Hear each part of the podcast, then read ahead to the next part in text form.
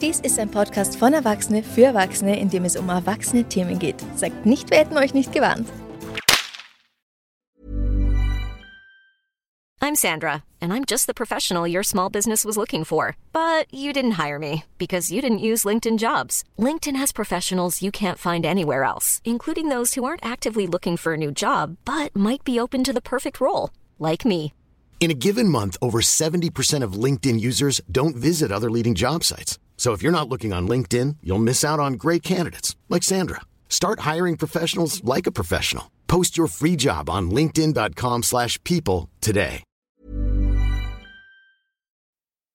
Möse, Fotze, Vulva, Muschi, Joni, Lustgrotte, Pillermann, einäugige Schlange, Schwanz, Zumpferl, Penis, Fleischpeitsche. Sag mal, wie nennst du deine Geschlechtsorgane? Haben sie einen speziellen Namen? Redest du damit? Was wäre, wenn sie plötzlich antworten und ein eigenes Leben außerhalb deines Körpers einfordern würden? Tatsächlich gibt es solche Fälle, in denen das eigene Geschlechtsteil ganz plötzlich zum Gesprächspartner, nein sogar zum Debattierpartner mit eigener Meinung wird. Zumindest in der Fiktion. Herzlich willkommen bei Liebesgeschichte, dem Podcast über Liebe, Sex, Geschichte und alles, was damit zusammenhängt. Mein Name ist Franziska Singer und heute geht es nicht nur um eine, sondern gleich zwei mittelalterliche Schriften, in denen genau das passiert. Also lasst uns unsere potenziellen Gesprächspartner und Partnerinnen doch mal etwas genauer kennenlernen.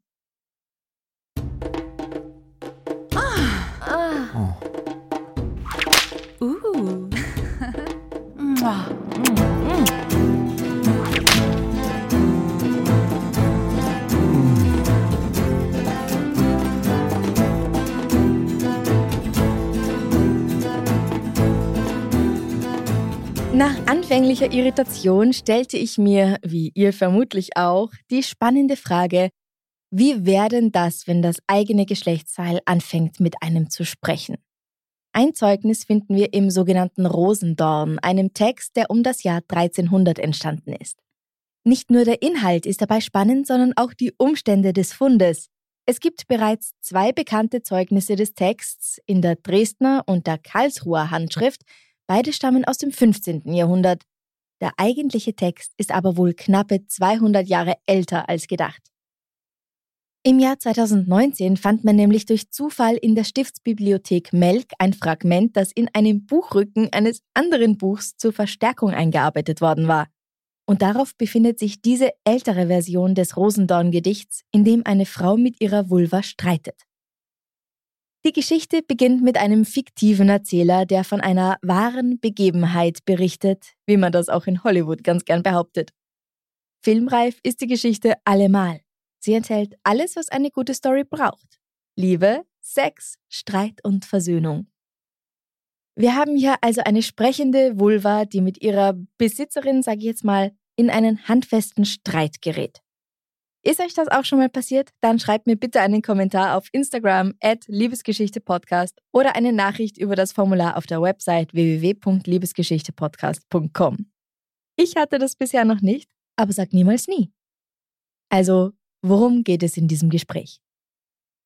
In dem Gedicht wird zunächst beschrieben, wie eine Jungfrau in einem prachtvollen Blumengarten sitzt, im mittelhochdeutschen Text als Wurzgarten bezeichnet. In ihm finden sich Kräuter, üppiges grünes Gras und eine wunderschöne Rosenhecke. Die junge Frau begibt sich jeden Morgen in diesen Garten, um sich aus den dort wachsenden Rosen ein spezielles Rosenwasser anzufertigen, das sie dann über sich gießt. Im Text ist das ganz wundervoll beschrieben. Nackend und bloß mit Roswasser sie sich begoss. Ihr, meine aufmerksamen und gebildeten Hörerinnen, habt vermutlich sofort die Assoziation zu einem ganz bestimmten Kunstwerk gehabt.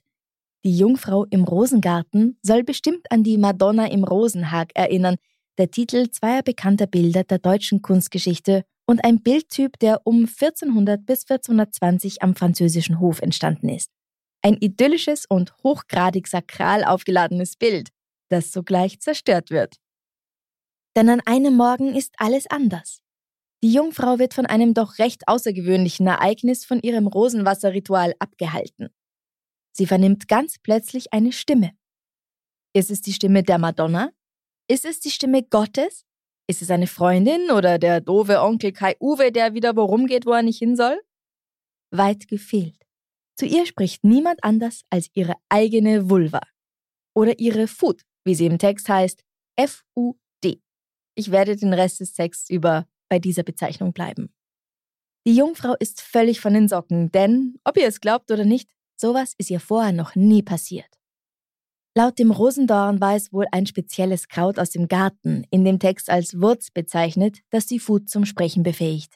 Eine Art magisches Zauberkraut. Fun Fact: Ein Wurz muss dabei im Mittelhochdeutschen nicht unbedingt ein Kraut, eine Wurzel oder eine Pflanze im allgemeinen Sinne sein, das Wort kann auch als Metapher für Penis verwendet werden, wie in anderen mittelhochdeutschen Texten nachgewiesen werden konnte.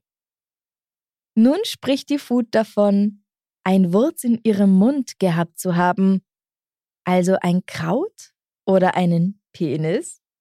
Bei zweiterem hätten wir dann schon eine ziemlich eindeutige sexuelle Handlung. Demzufolge lehren uns Penisse also das Sprechen. Hm. Denn die erste Amtshandlung der Food ist es, sich gleich erstmal ordentlich zu beschweren.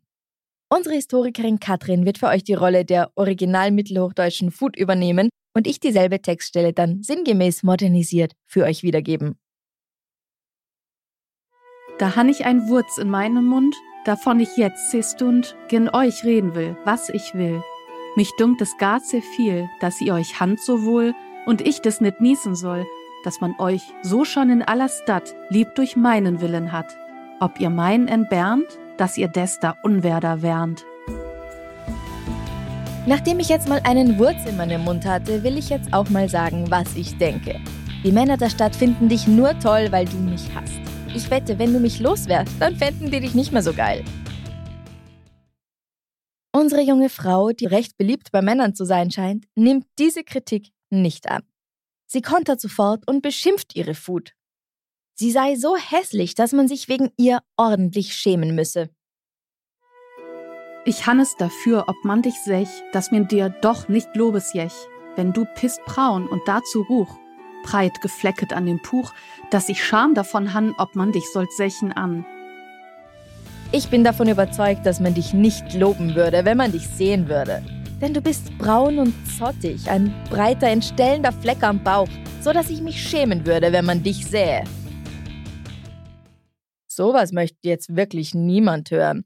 Und hey, wenn ich eins im Leben gelernt habe, dann, dass man sich von toxischen Menschen trennen muss.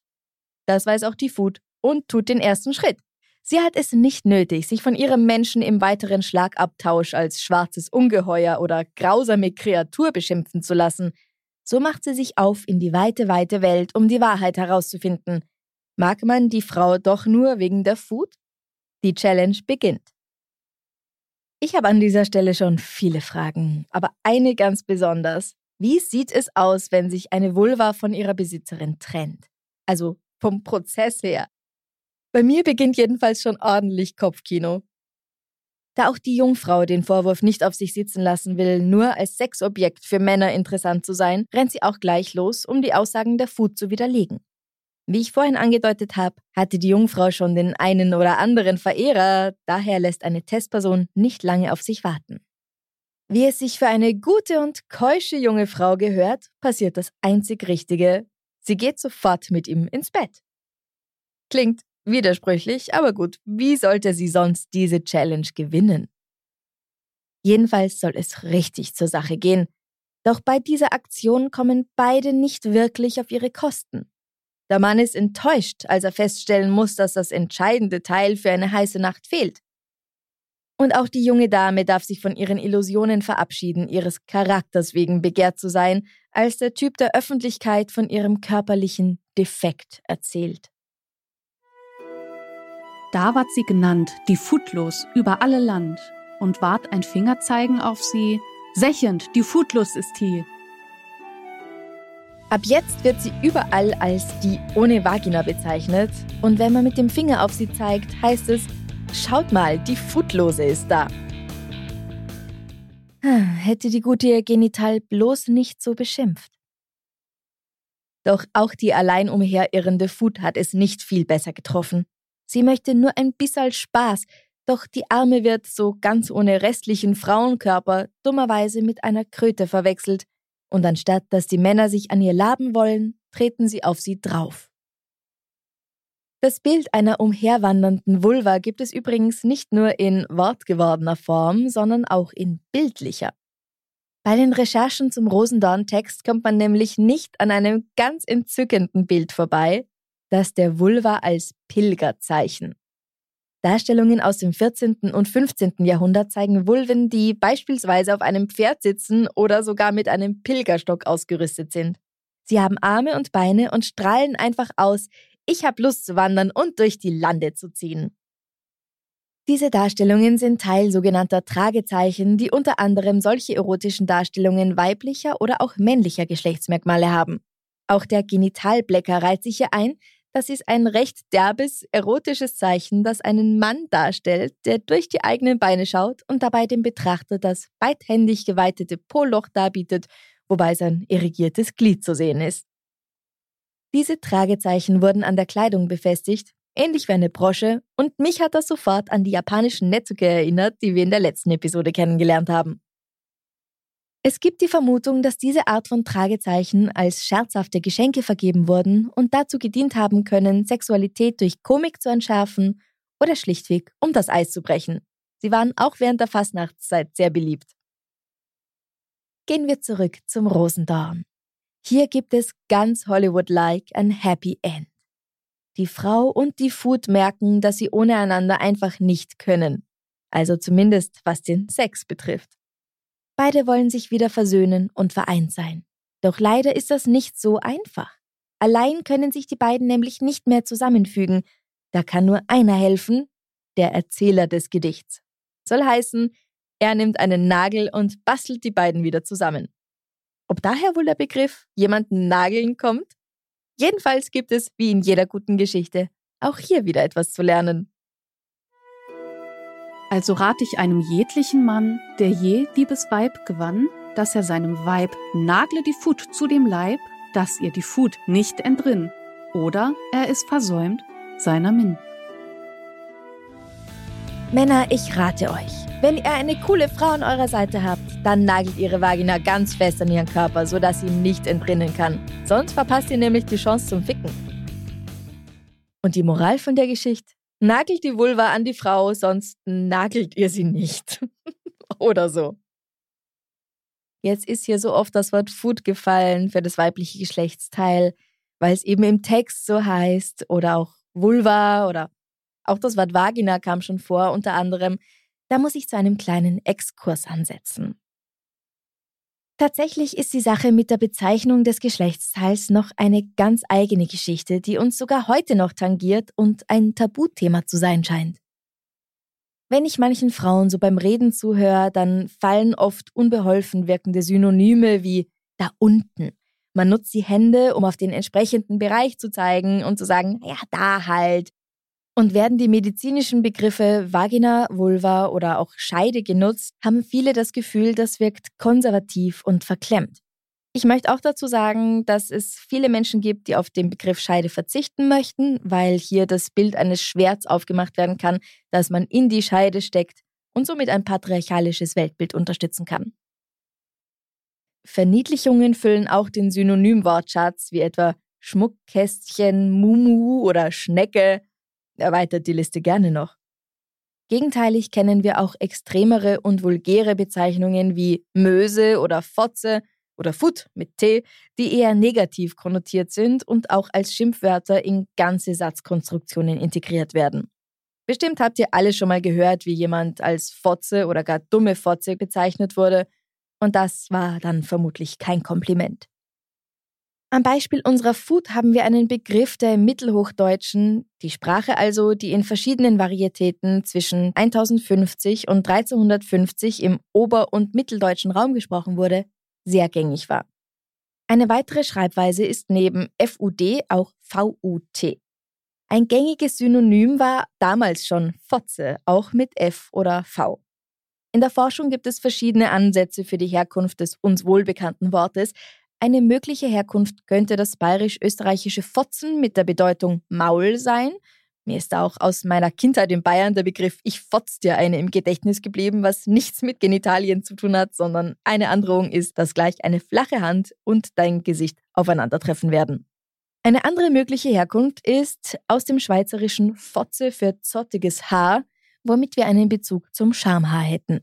Es könnte aber auch von Tasche kommen. Das Hochmittelalter kannte weitere Begriffe für unsere Food, etwa Mutze, Kutz, Nell oder Aufpasst. In dem Gedicht von der Grasmetzen aus dem 15. Jahrhundert beispielsweise finden wir die Beschreibung eines Mannes, der einer Frau nach dem Uffbast greift, was einen unsittlichen Griff in den Schritt der Frau bedeutet, den man aber auch bereits vom Dichter Neidhart aus dem 13. Jahrhundert kennt. Wir sehen also, dass auch das Mittelalter eine Vielzahl von Synonymen für das weibliche Geschlecht in Gebrauch hatte.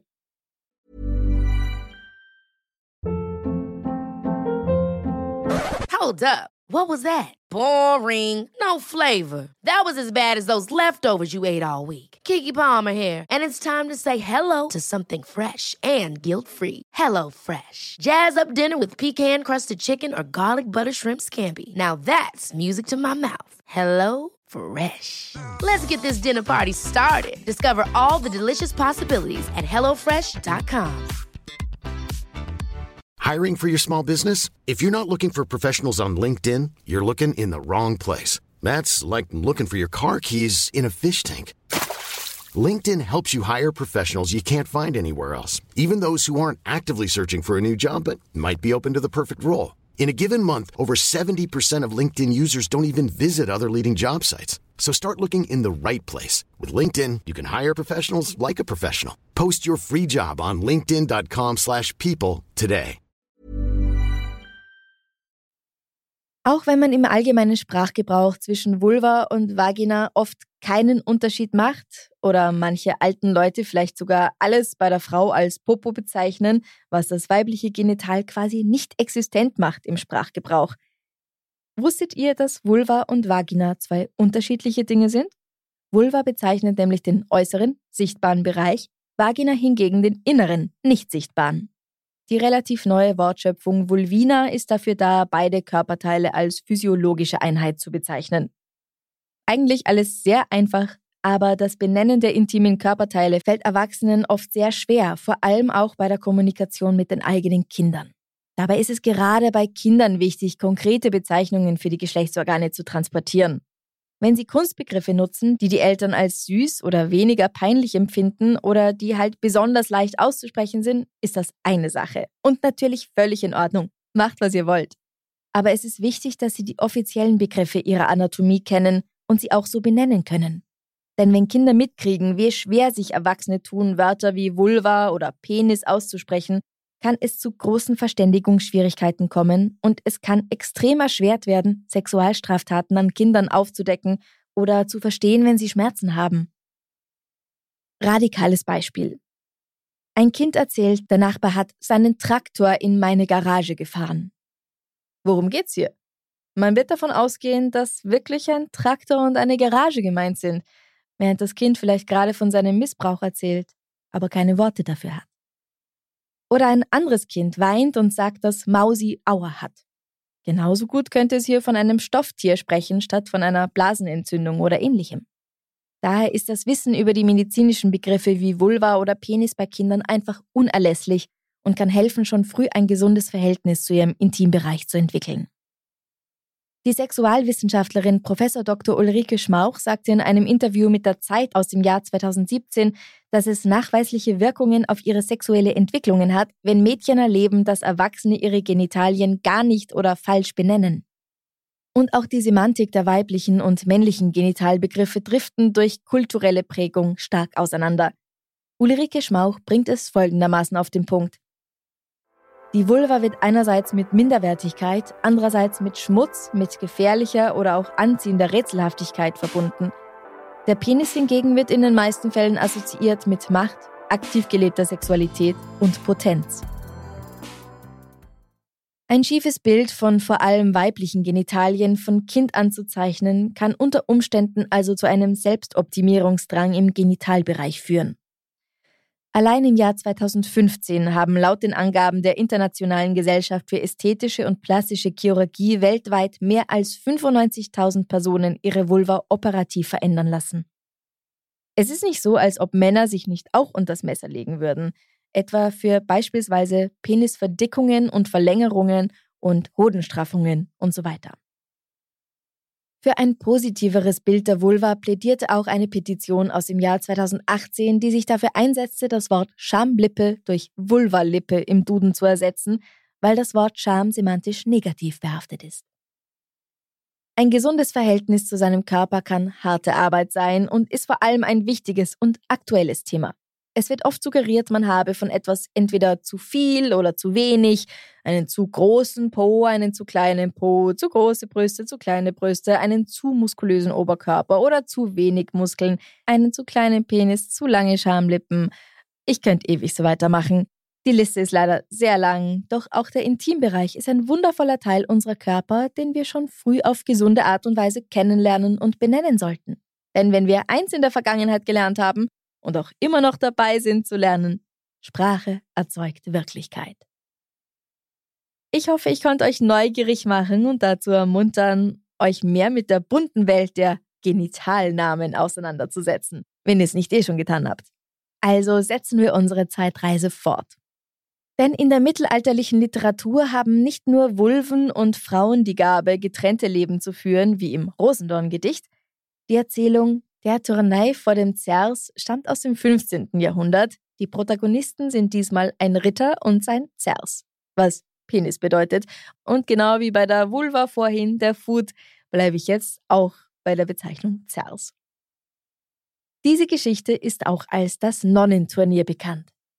Die Fähigkeiten des Ritters, um den es geht, werden auch gleich erstmal vorgestellt. Er ist ein echter Traumtyp, der sowohl im Turnier als auch im Bett eine echte Granate ist wenn ich bitten darf, Katrin? Weidenlich mit dem Speer konnte er wohl in Turnei. Er war's ein Ritter frei, sein Unglück war's verdreht. Er war's auch lieb an dem Bett. Das bedeutet, im Turnier kann er richtig gut mit dem Speer umgehen. Vom Pech verfolgt war er nicht und er war ein echt guter Stecher. Was für ein Typ. Das ist auch den Frauen in der Erzählung klar. Eine edle Dame macht sich ordentlich an den Ritter ran. Zunächst lehnt er die Anmache ab, aber die Dame will einfach nicht locker lassen, sodass die beiden dann doch im Bett landen. Ähm, wo kommt doch gleich das Gerücht her, dass Männer Frauen immer ins Bett kriegen wollen? Ein Klischee, das wir mitnichten so unterschreiben wollen, wird hier dann doch bedient, denn der Ritter möchte nur den Fick. Kuscheln und zusammenbleiben ist nicht drin. Also will er nach getaner Arbeit, und so klingt es irgendwie bei der Vorgeschichte, die Dame verlassen, woraufhin sie ihn aufs Übelste beschimpft. Obwohl der One-Night-Stand wohl ein ganz fantastischer war. Oder vielleicht deswegen? Sie weigert sich einzusehen, dass ein One-Night-Stand schon vom Namen her etwas Einmaliges zu bleiben hat und der grandiose Fick daher der erste und letzte gewesen sein soll. Sie droht dem Ritter, ihn und seinen Zers bei allen Frauen zu denunzieren, wenn er sich nicht von ihm trennt. Das ist die erste Parallele zu unserer Jungfrau im Rosengarten. Da der Ritter, zu Recht verstört, auf keinen Fall einen schlechten Ruf bei der Damenwelt riskieren möchte, willigt er ein. Fraue, nehmt hin meine Treue, ich will es tun, alles gern, dass mir die Frauen hold wären. Ich muss der Frauen Hulde haben, sollt man mich darum begraben. Ja, ist okay. Ich mach das gern. Ich muss unbedingt weiter bei den Frauen beliebt sein, sonst kannst du mich nämlich gleich in den Sarg werfen. Nun trennen sich die beiden, also der Mann und sein bestes Stück, allerdings etwas anders als im Rosendorn. Wir haben es hier also nicht mit einem freilaufenden Zers zu tun. Vielmehr entwickelt der edle Freie, wie der Ritter nun seinen Penis nennt, ein Eigenleben und macht es dem armen Kerl nun so richtig schwer. Denn das Genital des Mannes erlangt wie die Food die Fähigkeit zu sprechen, offenbar aus dem Nichts und ohne das Zutun eines Wurzes. Die darauf folgenden Liebesnächte des Ritters gestalten sich durch diesen Umstand beschwerlich. Wann ich Han an Weibesbrust lieblich bin gesmucket, so hast du dich gedrucket und heißt dich nirgend recht und hast die minniglich erschreckt. Des muss ich mich der schamen und muss zur Hand von dannen Wann ich mich gern ihr will neigen und ihr meinen Dienst erzeigen, so hast du dich niedergelegt und die minniglich erschreckt. Und ob ich dein Nit enthielt, wie gern ich dein geriet. Wenn ich mich an die Brust der Frau lehne, dann fängst du an, sie zu verschrecken und ich muss den Abflug machen. Und wenn es dann doch mal zur Sache gehen soll, dann bleibst du schlaff. Ganz toll. Nun hat der edle Freie des Ritters nicht nur die Fähigkeit zu reden, sondern auch noch eine eigene Meinung. Denn wie die Fut aus dem Rosendorn ist auch er davon überzeugt, dass der Mann nur wegen ihm bei den Frauen beliebt sei. Zumindest dann, wenn er, der Penis, nicht spricht. Im Nonnenturnier kommt es allerdings zu keinem Streitgespräch. Stattdessen wird der Ritter gleich aktiv und schneidet sich den Störenfried kurzerhand ab. Ich mag ja Männer, die handeln und nicht lange um den heißen Brei reden, wobei das schon eine gefährliche Kurzschlussreaktion ist, wenn ihr mich fragt. Doch der Ritter ist glücklich, denn er rennt sofort zu den Frauen, um die frohe Botschaft zu verkünden, dass er das unfreundliche Körperteil endlich losgeworden ist. Die reagieren nicht ganz wie er hofft. Sie verprügeln ihn und über hundert Frauen jagen ihn aus der Stadt. Der arme Mann zieht sich in einen Wald zurück, wo er am Ende auch vereinsamt stirbt. Und die Moral von der Geschichte, äh, äh. Moment, Franziska, hier endet die Geschichte noch gar nicht. Was ist denn aus dem armen Penis, äh, aus dem armen Zers geworden, der da jetzt ganz alleine auf sich gestellt ist? Oh, entschuldige, Katrin. Tatsächlich beginnt hier der zweite längere Teil der mittelalterlichen Erzählung, in dem er die alleinige Hauptrolle spielt. Er hat es geschafft. Der Ritter hat ihn nämlich nach dem Abschneiden unter einer Klostertreppe ausgesetzt, wo er ein Jahr lang bei miesem Wetter ein eher erbärmliches Dasein fristet. Fun Fact oder so, auch hier finden wir einen religiösen Bezug wie die Madonna-Darstellung beim Rosendorn. Diese Szene erinnert nämlich an den heiligen Alexius, der voller Demut unter einer Treppe lebte, genau wie unser Zers Wind und Wetter ausgesetzt, wo er auch starb, aber natürlich erst nachdem er viele Wunder bewirkt hatte. Jedenfalls ist das ein Bild, das dem gebildeten Menschen des 15. Jahrhunderts durchaus im Kopf aufploppen konnte, ploppen konnte, konnte. Auf nun auch der Penis nach dem Tode. Doch vorher möchte er nochmal richtig die Sau rauslassen und es doch nochmal wissen. Also präsentiert er sich schließlich den vorbeilaufenden Nonnen, die ihn schlagen und in eine Klosterzelle sperren. Aber dann beginnen sie, sich um ihn zu streiten. Denn mit der Keuschheit der Damen ist es anschließend nicht allzu weit her. Über solch wilde Nonnen haben wir auch in Episode 1 schon gesprochen. Um die Streitigkeiten unter Kontrolle zu kriegen, greift die Äbtissin des Klosters ein und setzt den Zers als Preis aus, den man bei einem Turnier gewinnen kann. Jetzt ergibt auch endlich der Titel Das Nonnenturnier einen Sinn. Das Ende vom Lied bis aufs Blut und unter völligem Chaos kämpfen die Nonnen um ihn, doch er wird in dem Trubel gestohlen und damit endet die Geschichte des Zers. Auch wenn der Kampf unter den Nonnen mit Sicherheit Potenzial für einen fantasievollen Film hat, bleibt hier das klassische Happy End aus. Während sich unsere Jungfrau mit ihrer Fut wieder vereint hat, bleiben der Ritter und sein Zers getrennt und das Schicksal des Letzteren bleibt offen. Immerhin hatte er ein ereignisreiches Leben. Vom Anhängsel eines begehrten Ritters zu einem tristen Leben unter der Klostertreppe bis zur Trophäe eines Turniers. Das muss man erst einmal schaffen. Was will uns der Autor damit sagen? höre ich die Stimme meines Deutschlehrers. Was steckt dahinter, wenn mittelalterliche Autoren in ihren Texten Geschlechtsteile anthropomorphisieren? Wir können bei solch alten Texten oft nur spekulieren. Durch die Texte Rosendorn und das Nonnenturnier haben wir jedenfalls Verweise auf zentrale Diskurse der mittelalterlichen Welt.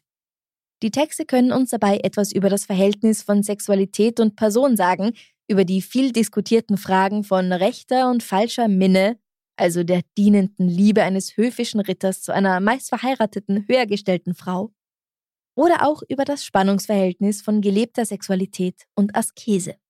Wir bekommen hier auch einen Einblick, wie man die Geschlechterverhältnisse gesehen haben könnte. Raum für Interpretation gibt es allemal. Die Wiedervereinigung der Jungfrau und der Fut könnte das Wiederbringen einer Ordnung symbolisieren, die natürlich, wie könnte es anders sein, nur mit Hilfe eines Mannes, dem Ich-Erzähler, möglich war. Im Nonnenturnier könnte man den Penis in seiner Rolle als Trophäe, als Idol männlicher Machtfantasien sehen. Genauso könnte in beiden Erzählungen die Frau einerseits als sündiges Wesen interpretiert werden, aber andererseits auch als unabhängig. Und, und, und. Was meint ihr? Heute haben wir wieder einmal den Beweis angetreten, dass manche Dinge älter sind, als man denkt. Sogar sprechende Genitalien. Die gibt es nicht erst seit den Vagina-Monologen aus den 1970er Jahren, einem Theaterstück, das auf dem gleichnamigen Buch von Yves Ensler beruht. Sie hat dafür um die 200 Interviews mit Frauen geführt und daraus Monologe erstellt. Die ersten sexuellen Erfahrungen einer 13-Jährigen und das Sexleben einer 70-Jährigen sind genauso Themen wie sexualisierte Gewalt. Die Monologe sind alles ernst, poetisch, humoristisch und werden nach wie vor von den verschiedensten Künstlerinnen interpretiert. Unzählige Videos auf YouTube bezeugen eine sehr umfangreiche Beschäftigung mit den Vagina-Monologen. Für Yves Ensler ist das Stück eine anthropologische Untersuchung, bei dem Gewalt gegen Frauen ein zentrales Thema ist. Mit den Aufführungen wird Geld für Projekte gesammelt, die sich gegen Gewalt an Frauen einsetzen. In den 70ern ist auch ein Film entstanden, der dem Rosendorn vielleicht noch ein Stück näher ist. Chatterbox von 1977 handelt von einer Frau, die eines Tages entdeckt, dass ihre Vagina spricht. Wenn sie gut drauf ist, kann sie sogar Arien singen. Das männliche Pendant dazu ist vielleicht der Film Porn Horror Movie One-Eyed Monster von 2008, der auf skurrile und humorvolle Weise den Penis eines verstorbenen Pornostars zum Leben erweckt, der nur ein Ziel hat, eine Gruppe junger, sexy Menschen in einer einsamen Berghütte zu töten. Ob der Penis allerdings so viel Diskussionsbedarf hat wie unsere Food oder unser Zers, müsst ihr wohl selbst herausfinden. Sprechende Genitalien haben also eine lange Tradition. Das beantwortet aber noch nicht die Frage, wie ihr euer bestes Stück nennt. Für alle, die keine Namen für ihre Food oder ihren Zers haben und verzweifelt darüber nachdenken, habe ich ein kleines Spiel vorbereitet, um einen adäquaten Namen zu finden. Denn wir wissen ja, Nomen est Omen. Hier also die Spielregel. Dein Genital bekommt den Namen des letzten Films oder der letzten Serie, den oder die du gesehen hast. Ist es Bill und Ted, Der Rekrut, Blondinen bevorzugt, Squid Game, Beef, One Piece, Better Call Saul, Der Untergang des Hauses Usher? Lasst es mich wissen. Meine Food hieße demnach übrigens das Menü. Wenn euch diese Folge gefallen hat, dann folgt bitte dem Podcast in eurer Podcast-App, um keine Folge zu verpassen und gebt uns 5 Sterne. Das wäre eine große Hilfe. Und wenn ihr einen Themenvorschlag habt, dann schreibt mir gerne auf Instagram at Liebesgeschichte-Podcast. Da freue ich mich auch generell über eure Kommentare und die Namen für eure Genitalien. Habt's euch lieb und seid gut zu eurer Food und der anderer. Bis zum nächsten Mal. Bussi, Baba. Liebesgeschichte wurde kreiert und gehostet von Franziska Singer, das bin ich. Zusätzliche Recherche und unschlagbares historisches Fachwissen von Katrin Stuck MA, die auch die mittelhochdeutschen Texte gesprochen hat. Und vielen Dank auch an Aaron Olsacher von Aufgedreht Audioproduktionen.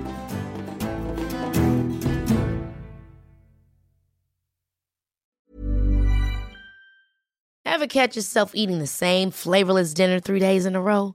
Dreaming of something better? Well, HelloFresh is your guilt-free dream come true, baby. It's me, Kiki Palmer. Let's wake up those taste buds with hot, juicy pecan-crusted chicken or garlic butter shrimp scampi. Mm. Hello Fresh. Stop dreaming of all the delicious possibilities and dig in at HelloFresh.com. Let's get this dinner party started.